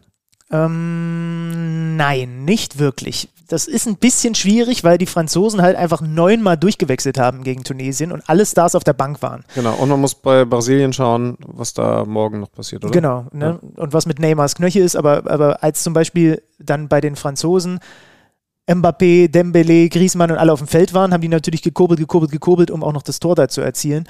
Ähm, übrigens gab es da auch das Gerücht, ne? Kehrt vielleicht der Benzema nochmal zurück. Ja. Ist ja, äh, Gibt es nicht mehr, das Gerücht? naja, der, der ist jetzt, also Situation ist folgende, verletzungsbedingt Training raus und gesagt, keine, keine Chance mehr für die WM. Sie haben aber niemanden nachnominiert, was sie bei Nkunku gemacht haben. Und jetzt hat man aber Karim Benzema auf der Insel La Réunion, irgendwo, ich weiß nicht wie viele tausend Kilometer weg von Katar, äh, fotografiert, wie er dort angekommen ist. Ach, lustig, da, Ja, ja. da ist gerade ein, ein, ein guter Bekannter im Urlaub. Ja, siehst du, dann werden die gerade zusammen Karten spielen. Wobei, ich glaube, im Privaten sollte man sich von Karim Benzema lieber fernhalten. Ähm, aber der wird wohl keine Rolle mehr spielen. Wäre absurd, wenn der plötzlich auch noch um die Ecke kommt. Aber so, wenn ich jetzt hier so durchscrolle, wer hat restlos überzeugt? Und du meinst, Also- du meinst also Reunion, Réunion ist, ist, ein, ist ein Hinweis von ihm? Ja, klar, deswegen hat er sich genau dorthin. Also die Brasilianer haben sich, Er hatte überlegt, Madagaskar, aber ist ja Quatsch. die Brasilianer haben sich gegen die Schweiz zum Beispiel extrem schwer getan, weil die Schweiz das brutal geil verteidigt hat. Wirklich über so langen Zeitraum. Es war so bitter, dass sie dieses Spiel am Ende verlieren. Ähm, nee, also auch Niederlande, auch England. Ich, ja, nee, auch England nicht. Also niemand bislang hat mich so restlos, total wegdominierend überzeugt. Aber es hat ja einen Vorteil. Du kannst, obwohl wir es am Anfang verpasst haben, jetzt noch sagen, wer Weltmeister wird. Frankreich. Hättest du gegen? Ich habe also ich hab vorhin noch, also ich, ich traue mich das kaum zu sagen, aber ich habe, bevor das Spiel heute angepfiffen wurde, gesagt, äh, weil viele haben ja Brasilien, äh, einige hatten sogar Brasilien und Argentinien. Ich habe beide nicht und hatte Frankreich und Deutschland. Also auch bis, bis Anpfiff dieses Spiels. Weil ich meine, es war dann ja auch schon abzusehen, es würde Marokko sehr, sehr, sehr, nee, es wäre definitiv Marokko gewesen, weil wir hätten ja nicht mehr Erster werden können. Genau. Es wäre Marokko geworden, danach wäre gut möglich Portugal gekommen. Also Das ist jetzt der das- spanische Weg, ne? ja. Ja. also der spanische Weg kann tatsächlich auch sehr erfolgreich sein. Also Frankreich und Spanien habe ich da und wenn ich dagegen halten müsste, dann würde ich Spanien sagen, aber eigentlich ist Frankreich zu gut. Ich sag Frankreich oder Argentinien, wobei ich den Argenti die, die argentinischen Weg jetzt nicht genau kenne. Also wie die jetzt dann, sollten sie das Achtelfinale überstehen, wie die dann danach gegen wen laufen können. Ja. Ach Mensch, ja, ach trotzdem kann das natürlich, und da müssen wir wieder den Einschub machen, rein fußballerisch noch sehr viel Schönes geben. Denn sind wir ehrlich, so eine Weltmeisterschaft hat mit den unterschiedlichen Kulturen, mit den unterschiedlichen Fußballstilen immer sehr viel Aufregendes. Aber ich finde eigentlich so richtig geil, vielleicht bin ich da auch langweilig, aber so richtig geil wird es halt dann, wenn, wenn die besten Mannschaften aufeinandertreffen. Ne? Wir haben bei Spanien Deutschland ja sehr deutlich gesehen, was das nochmal für ein anderes Niveau gibt. Und ich kann es mir nicht anders vorstellen, auch wenn da ein paar Überraschungsmannschaften jetzt dabei sind, was super ist. Äh, Marokko zum Beispiel fand ich in, in, in den Spielen bislang echt gut. Da werden dann Top-Favoriten im Halbfinale sein und dann werden es auch spielerisch richtig gute Spiele und wir werden das natürlich weiterhin analysieren. Denn eine Weltmeisterschaft hat ja immer was Besonderes. Das sollte man auch nochmal hervorheben. Da sind auch jetzt schon wieder Geschichten drin, wie gesagt, immer auf den Platz bezogen, die, über die wir wahrscheinlich in 20 Jahren noch reden werden. Die gute alte Zeit. WM-Edition. Es wird diese Kategorie wahrscheinlich auch in 20 Jahren noch geben. Dann sprechen wir über die gute alte Zeit 2022. Aber in diesem Jahr reden wir über das, was uns geprägt hat. Wir alle wissen wahrscheinlich noch, wo wir bei den Finals gewesen sind. Wir haben noch vor Augen, wo wir gesessen haben, wo wir mitgelitten haben, was wir gemacht haben. Wir haben diese speziellen, besonderen Momente aus unserer WM-Erinnerung immer noch im Kopf. Ich habe beim letzten Mal ja meine erste Weltmeisterschaft und meinen ersten Gedanken oder mein erstes Bild im Kopf präsentiert mit Jürgen Klinsmann und dieser besonderen Raupenbewegung, mit der er die rote Karte im Finale 1990 rausgeholt hat. Heute ist Benny Zander an der Reihe in unserer neuen Rubrik. Das Ganze präsentiert von Adidas, von der neuen Kampagne von Adidas Family Reunion. Es gab übrigens, äh, irgendjemand hat äh, mi- mich angeschrieben und gesagt, wir sollen mal nachfragen, ob der Klinsmann früher Kampfsportunterricht genommen hat, weil diese Rolle so ein bisschen so aussah, wie wenn man sich so abfedert. Ne? Also äh, können wir jetzt nicht bestätigen, weil oder dementieren, weil keine Ahnung. Klinsmann hat gerade mit dem iranischen Trainer erstmal äh, Kampfsport verbaler Natur betrieben. Mein WM-Moment. Äh, du hast ja streberhaft, wie du warst, letztes Mal schon so eine Liste mit zehn so Momenten mitgehabt, weil du gedacht hast, wir machen beide immer einen, ne? Fünf hatte ich. aber ich Ja. mache einen schlanken Fuß. Und heute bin ich dran und ich nehme dich mit, Alexander Schlüter, in das Jahr 2006. In das Jahr des Sommermärchens. In das Jahr, wo der kleine Benny zum ersten Mal in seinem Leben gelernt hat, was Public Viewing ist. In Zwickau, da wo ich damals eben noch zur Schule gegangen bin. Wir haben da so ein, so ein etwas größeres, so eine Art Freilichttheater, sage ich jetzt mal, wo die Spiele übertragen wurden. Und wo auch das Finale übertragen wurde. Das Finale zwischen Italien und Frankreich. Das Finale mit dem für mich einem der prägendsten, größten Momente, die ich jemals im Sport mitbekommen habe. Und ich habe es damals eben live gesehen. Matarazzo fault Maluda. Sieben Minuten sind gespielt. Es ist das größte Spiel der Welt. Es gibt im Fußball nichts Größeres als ein WM-Finale. Und Sisu legt sich den Ball hin. Gegen Gianluigi Buffon. Drei Schritte Anlauf. Ich habe es mir nochmal angeguckt vorhin. Ich habe nochmal nachgezählt. Und dann lupft er in der siebten Minute eines WM-Finals den Strafstoß mit dem rechten Fuß rechts unten an die Unterkante der Latte. Der Ball springt hinten ins Tor rein. Und er bringt ganz früh in diesem Finale mit dem frechsten Elfmeter in der größtmöglichen Drucksituation sein Team mit 1 zu 0 in Führung. Wir wissen, was später passiert ist. Ausgleich Matarazzi. Sisu fliegt nach Kopfstoß gegen Matarazzi in der 110. vom Platz. Italien gewinnt im Elfmeterschießen. Aber das ist einer dieser Momente, ich kann mich genau erinnern, wo in diesem Theater ich saß und dass ich nicht ansprechbar war für die nächsten fünf Minuten, weil der, wann war es, 2006, da war ich also 17, weil der 17-jährige Benny, der damals noch im Verein gespielt hat und auch ab und an mal einen Elfmeter schießen durfte, musste, wie auch immer, es nicht fassen konnte, dass dieser Typ sich das traut, einfach in diesem Spiel diesen Elfmeter so zu schießen. Und ich kann es übrigens bis heute nicht fassen. Ich habe mir, als ich mir das dann vorhin für die Sendung nochmal angeguckt habe, ich habe es bestimmt noch zehnmal gesehen, weil ich es immer noch so unglaublich finde. Und das zusammen mit, ähm, keine Ahnung, so, Ronaldo-Dribbling, äh, Ronaldinho-Dribblings. Das, das sind ja eh so meine beiden Helden aus dieser Zeit. Dieser Elfmeter von Sinedin Sidan ist für mich einer der größten Fußballmomente überhaupt. Es ist krass, weil ich dir sagen kann, dass ich auf meiner Fünf-Strich-Liste auch diesen einen Moment aus dem Finale hatte, aber eben den anderen. Denn das war das, was den damals etwas älteren Alex Schlüter hat sprachlos werden lassen, als Zinedine Zidane, der vorher diese unglaubliche Aktion hatte und ja sowieso ein gutes Turnier gespielt, also ein sehr gutes Turnier gespielt hat gegen diese starken, verteidigenden Es gibt, einen, Italiener. es gibt einen Zusammenschnitt, einfach nur Zidane humiliates Brazil. Ja. Aber dass der dann auf einmal diese rote Karte sieht. Und ich weiß noch, dass ich das nicht gefasst habe, dass das so ein Ding ist, was, also das hat, also das, das konnte man nicht glauben, dass das ausgerechnet der ist. Ich weiß noch, dieser Moment, als der Materazzi da diese, diesen Kopfstoß verpasst hat und, oh, das ist, das war sie dann, das war sie dann. Und dann, dann sehen alle, ja, das, oh, das muss rot geben. Ja, also ich meine, das war die klarste rote Karte überhaupt. Also es war ja ein völliger Blackout von ihm. Wir wissen, was, mittlerweile wissen wir relativ gut, was da alles ausgetauscht wurde an Worten und äh, was ihn da so provoziert hat. Aber dieser, dieser Abgang, also ich glaube, ähm, Staffel 1, Ende Game of Thrones. So, da stirbt auf einmal der, der, der Ding. Haltet euch die Ohren zu, falls das noch okay, nicht- ich will nicht spoilern. Alex Schlüter hat mich damals- weißt die du noch, haben dass sich du das von den Franzosen abgeguckt. Ey, wir lassen einfach einen Superhelden sterben. So einen, wo man sagt, Ja. ähm, über den, also das wird sich doch alles über den aufbauen und der muss am Ende der, der sein, der eigentlich den Pokal in die Höhe streckt und der geht dann da runter. Das war, das war, das hat sich für mich so eingebaut, weil das war so surreal. Da habe ich mir gedacht, das gibt's doch eigentlich nur im Kino, aber das passiert hier gerade echt in einem WM-Endspiel. Liebe Hörer, liebe Hörerin, es wäre euch gerade fast so gegangen wie mir, denn weißt du noch, du hast mir damals das Staffelfinale von Game of Thrones Staffel 1 versaut, als wir noch bei 911 gearbeitet Ja, haben und du mir einfach verraten hast, was in der letzten Folge passiert, weil du dachtest, ich hätte es schon gesehen. Ja, weil Weiß das eigentlich dein Genre ist. Ja, natürlich. Ich, hab, ich war einfach nur noch nie so weit, an, so weit gekommen. Okay. Das war Auf jeden Fall Genre. wollen wir jetzt auch noch mal uns das hier zu Gemüte führen, weil es einfach so schön klingt. Die gute alte Zeit. WM-Edition. Sagt Günther Zapf, die gute Stimme hier von Kicker Meets the Zone. Ich wusste, er hat eine gute Stimme, aber ich wusste nicht, dass er so gut Klavier spielt. Ja, Multitasking. Und nebenbei noch das Feuer am, am Entfachen. Wahnsinn, der Typ. Okay, wir sind durch für heute, würde ich sagen. Es Völlig ist schon durch, spät. Wie spät ist es? durch, ja. 0.30 Uhr. Deutschland ist ausgeschieden. Wann melden wir uns wieder nach dem Achtel, wenn die Achtelfinals durch sind, jetzt würde ich Ja, sagen. wir ne? machen das jetzt so weiter, dass wir uns die Achtelfinals anschauen und dann gucken, was wir gut fanden, was wir schlecht fanden. Wir werden sicherlich auch nochmal über die Reaktionen, die jetzt in den nächsten Tagen sicherlich kommen werden und öffentlich werden, äh, zur deutschen Nationalmannschaft reden.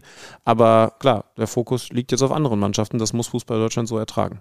Ja, und wir sind dann wieder für euch da, wenn die Achtelfinals gespielt sind und freuen uns, wenn ihr dann wieder mit dabei seid. Das war Kicker Meets the Zone, WM-Edition Nummer 3.